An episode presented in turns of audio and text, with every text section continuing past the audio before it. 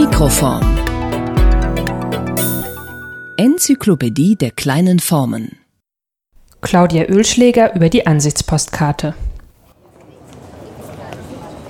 Am 25. Juli 1929 sendet Walter Benjamin an Siegfried Krakauer eine Postkarte aus der toskanischen Stadt San Gimignano, die auf der Vorderseite den Brunnen auf der Piazza della Cisterna zeigt.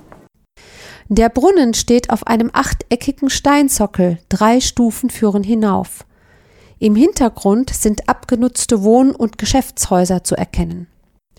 Die Lichtverhältnisse sind prägnant, während die linke Seite des Fotos in starkem Sonnenlicht erstrahlt, erscheint die rechte Seite in einen harten Schlagschatten eingetaucht.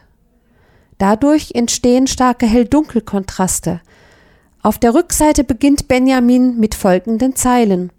Lieber Krakauer, auf diesem Platz wohne ich. Er sieht aber nicht finster aus wie hier, sondern heimatlich hell. Schrift und Bildseite stimmen hier nicht überein. Die Schriftseite nimmt gewissermaßen eine Korrektur der Bildseite vor, indem sie an die Stelle der schattigen Dunkelheit des Schwarz-Weiß-Fotos sprachlich die Helle der Geborgenheit treten lässt.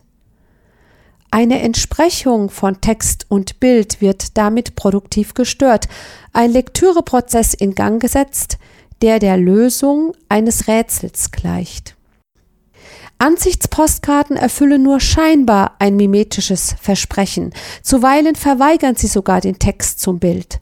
Oder die Abbildung sagt mehr bzw. anderes als der Text, den der Verfasser auf der Rückseite hinterlässt.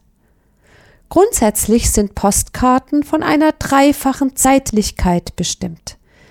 Einerseits zeigen und authentifizieren sie, was einst von einem Kameraobjektiv aufgenommen wurde – der vom Verfasser geschriebene Text auf der Rückseite steht zweitens in einer temporalen Differenz zum Zeitpunkt der Fotoaufnahme. Und schließlich erfolgt die Lektüre der Postkarte nachträglich, denn das Bezeugte wird im Augenblick der Lektüre schon vergangen sein. Postkarten erleben ihren ersten Aufschwung und Boom im 19. Jahrhundert. Als kleine, mobile Kommunikationsformate einer sich im 20. Jahrhundert etablierenden Kulturpraxis des Reisens wurden sie zu beliebten Sammelobjekten und zu kollektiven Andenken einer verschwindenden und verschwundenen Zeit.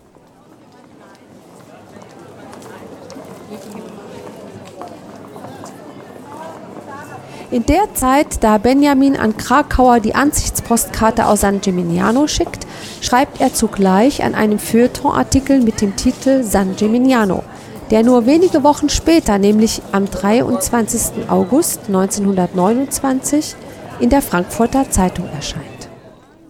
Er widmet ihn dem Andenken Hugo von Hofmannstals, der wenige Wochen zuvor, am 15. Juli 1929, just an Benjamins Geburtstag, verstorben war. Gleich im ersten Absatz dieser Städteminiatur wird ein intertextueller Bezug zu Hofmannstals fiktiven Essay Ein Brief von 1902 erkennbar, in dem der Verlust einer sinn- und bedeutungsstiftenden Sprache angezeigt wird. Benjamin generiert in seinem Artikel unter Verweis auf das plastisch-skulpturale Verfahren des Metalltreibens ein Bild, das aus der Sprachkrise hinausführt. Dieses Bild verdichtet sich in dem plötzlich gefundenen Satz Abends versammeln sich die Frauen am Brunnen vorm Stadttor, um in großen Krügen Wasser zu holen. Das Bild der Frauen am Brunnen übernimmt im Städtefeuilleton gewissermaßen den Überraschungseffekt des Postkartenbildes und eröffnet weitere intertextuelle Lektüren, die zu Hofmannsthals Gedicht Weltgeheimnis aus dem Jahr 1894 führen. Benjamin entwirft analog zur Bildhaftigkeit der Ansichtspostkarte und doch konträr zu deren Oberflächenästhetik ein verbales Relief wie es der Literaturwissenschaftler Mazzui nennt, dass die toskanische Stadt in ihrer raumzeitlichen Tiefe sinnlich und mental erschließt. Am Ende scheinen Baum, Krone und Mauer dem Reisenden etwas mitzuteilen, das im Verborgenen bleibt.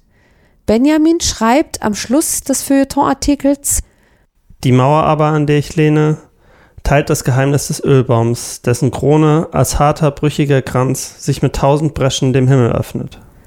Gerade das verborgene Geheimnis erscheint hier als Garant für die selbstvergessene Geborgenheit, die dem Besucher in San Gimignano widerfährt. Während die Abbildung auf Benjamins Ansichtspostkarte an Krakauer die Piazza della Cisterna durch den harten Schattenwurf auf Brunnen und umstehende Gebäude trist und verlassen erscheinen lässt, gewinnt der sinnlich durchdrungene und sprachlich modellierte Stadtraum im Feuilleton San Gimignano historische Plastizität. Hier wird ein Medienwandel deutlich. Das feuilletonistische Städtebild der 20er und 30er Jahre entschleunigt die zeitgleiche Flüchtigkeit des Mediums Ansichtspostkarte. Und dies mit Mitteln der sprachlichen Visualisierung von Wahrnehmung und der Modellierung zeitlicher Diskontinuitätserfahrung. Und dies im flüchtigen Medium Zeitung. Definition die Ansichtspostkarte ist ein kleinformatiges, offenes Kommunikationsmedium, das in seiner seit Ende des 19. Jahrhunderts gebräuchlichen Form aus einer Seite mit Bilddruck und einer Seite für Textmitteilungen besteht. Sie ist deshalb ein hybrides Medium von besonderer Materialität. Die Bildseite überzieht meist ein besonderer Oberflächenglanz. Die Textseite ist seit 1905 in ein Feld für die Mitteilungen und in ein Feld für die Adresse unterteilt. Über dem Adressfeld findet sich ein freies, zuweilen markiertes Feld für die Briefmarke und den Poststempel. Ein weiterer Aspekt der Materialität betrifft die Handschrift, die sich auf dem kleinen Postkartenformat grundsätzlich in alle Richtungen entfalten und ausdehnen kann. Nicht selten wird die Bildseite noch handschriftlich überschrieben. Holzheit spricht in diesem Zusammenhang von einem haptischen Spiel, das sich auf dem Weg der Postkarte vom Absender zum Empfänger vollzieht. Es verdankt sich der Handlichkeit der Postkarte. Geschichte die Geburtsstunde der erstmaligen postamtlich offiziellen Einführung der Postkarte ist auf den Tag genau datiert. Sie kommt am 1. Oktober 1869 in Umlauf. Es ist der Zeitpunkt der Einführung der sogenannten Korrespondenzkarte in Österreich-Ungarn. Sie war nur für schriftliche Korrespondenz ohne Illustration vorgesehen. Industrielle Revolution und technischer Fortschritt erforderten einen konzentrierten Schreibstil und die beschleunigte Zirkulation von Nachrichten. Die Korrespondenzkarte löste das offene Postblatt ab, das wegen des nicht garantierten Briefgeheimnisses umstritten war. Ab den 1870er Jahren wurde das Medium Postkarte mit dem Einsatz der Chromolithografie zunehmend zum populären Bildträger und kam als Feldpostkarte in Umlauf. Die Feldpostkarte war teilweise mit vorgefertigten Rubriken versehen und diente auch in der Zeit des Nationalsozialismus propagandistischen Zwecken, vor allem der Stärkung des Nationalbewusstseins. Die Feldfotopostkarte Dankbrief für Liebesgaben aus dem Ersten Weltkrieg zeigt mehrere schreibende Soldaten in gleicher Sitzhaltung in einem Schützengraben. Das Motiv suggeriert, dass Soldaten im Feld von einer Schreibwut erfasst wurden und das Schreiben die kriegerische Aktion ersetzte. Schon seit den 90er Jahren des 19. Jahrhunderts dienten Bildpostkarten als beliebte Kommunikationsmedien des Reisens und wurden zu Sammelobjekten. Die Ansichtspostkarte profitiert von der Fotografie als zirkulierendem Massenmedium. Ihr Souvenirstatus erwuchs aus einer Bilderflut, die sich in den 1920er und 30er Jahren zu verlagern und zu transformieren begann. Illustrierte Magazine und Sammelbilder kamen in Umlauf und minderten die Popularität der Postkarte. Als Medium des Massentourismus entwickelte die Postkarte insbesondere nach dem Zweiten Weltkrieg eigene stereotype Schreibweisen. Immer wieder taucht die Floskelhaftigkeit von Schönwetter oder Landschaftsbeschreibungen auf. Hier ist es schön, lautet ein Feuilleton-Artikel von Robert Musil, der am 5. Dezember 1926 im Berliner Tageblatt erschien. Hier merkt der Autor schon zu einem frühen Zeitpunkt ironisch an, dass Ansichtspostkarten mit ihrem künstlichen Licht eines Tages wohl die Natur abgelöst und Reisen unnötig gemacht haben würden. Im Gegensatz zum Brief verlangt die Postkarte keine Antwort. In der Gegenwart inspirieren Postkarten Literaten wie Antonio Tabucchi, Alice Munro und Jurek Becker zu Postkartenerzählungen und Postkartenbüchern. Sie scheinen ein neues Genre zu begründen, das man Postkartenliteratur nennen könnte, sei es, dass sie als Medien der Täuschung, wie Sauer Kretschmer sagt, eingesetzt werden oder als Impulsgeber für einen humoristischen Umgang mit stereotypisierten Schreibweisen. Bei Jurek Becker kann man beobachten, dass sich die Mitteilungen immer mehr von ihrer Abbildseite zu lösen beginnen. Im Bereich des Films werden Ansichtspostkarten als wichtige Erinnerungsträger eingesetzt. Der Dokumentarfilm No Passaran Album Souvenir des französischen Regisseurs Henri-François Imbert nutzt die Materialität vergilbter Postkarten aus einem alten Postkartenalbum. Ute Holl spricht von einer Montage aus Klangfarben und Rhythmen, aus Zeitlupen und Zeitkompressionen, die die vergessene Geschichte republikanischer Spanier in südfranzösischen Internierungslagern während der frankistischen Diktatur in Spanien erzählt. Die Postkarte dient hier als Medium der Historiographie.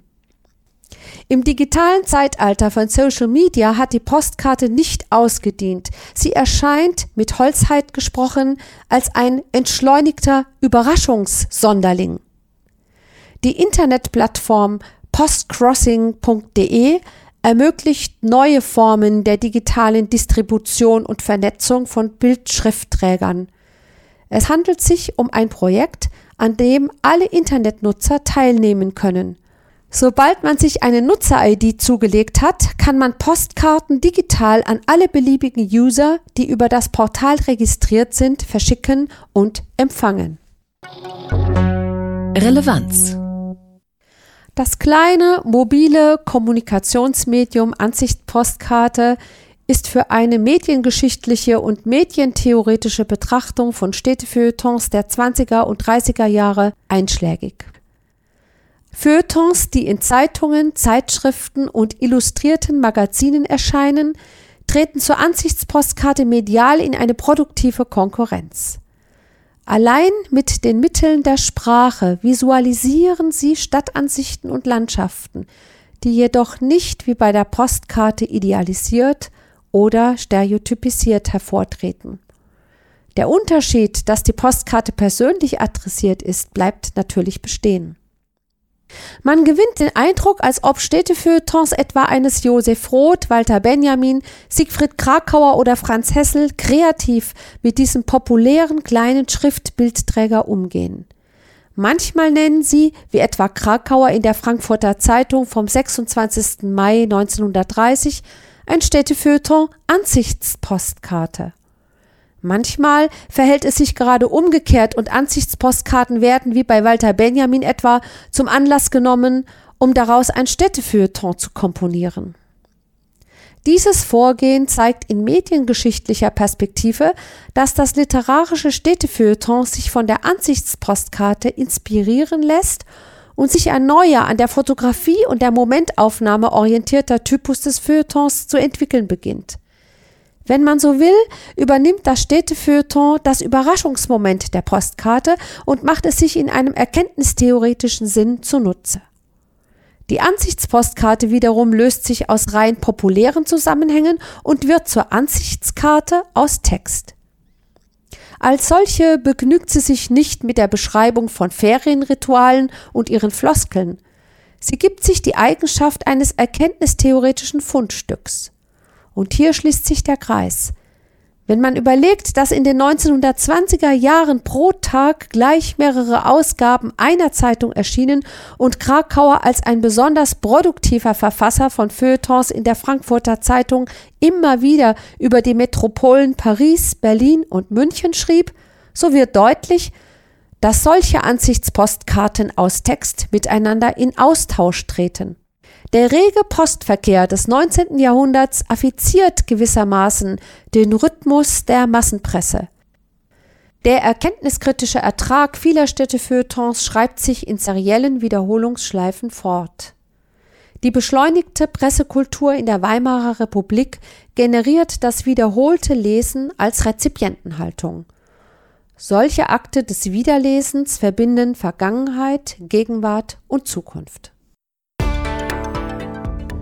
Sie hörten einen Beitrag von Claudia Ölschläger über die Ansichtspostkarte.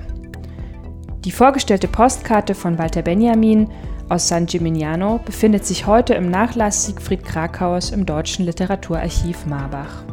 Claudia Ölschläger ist Professorin für vergleichende Literatur- und Kulturwissenschaft an der Universität Paderborn.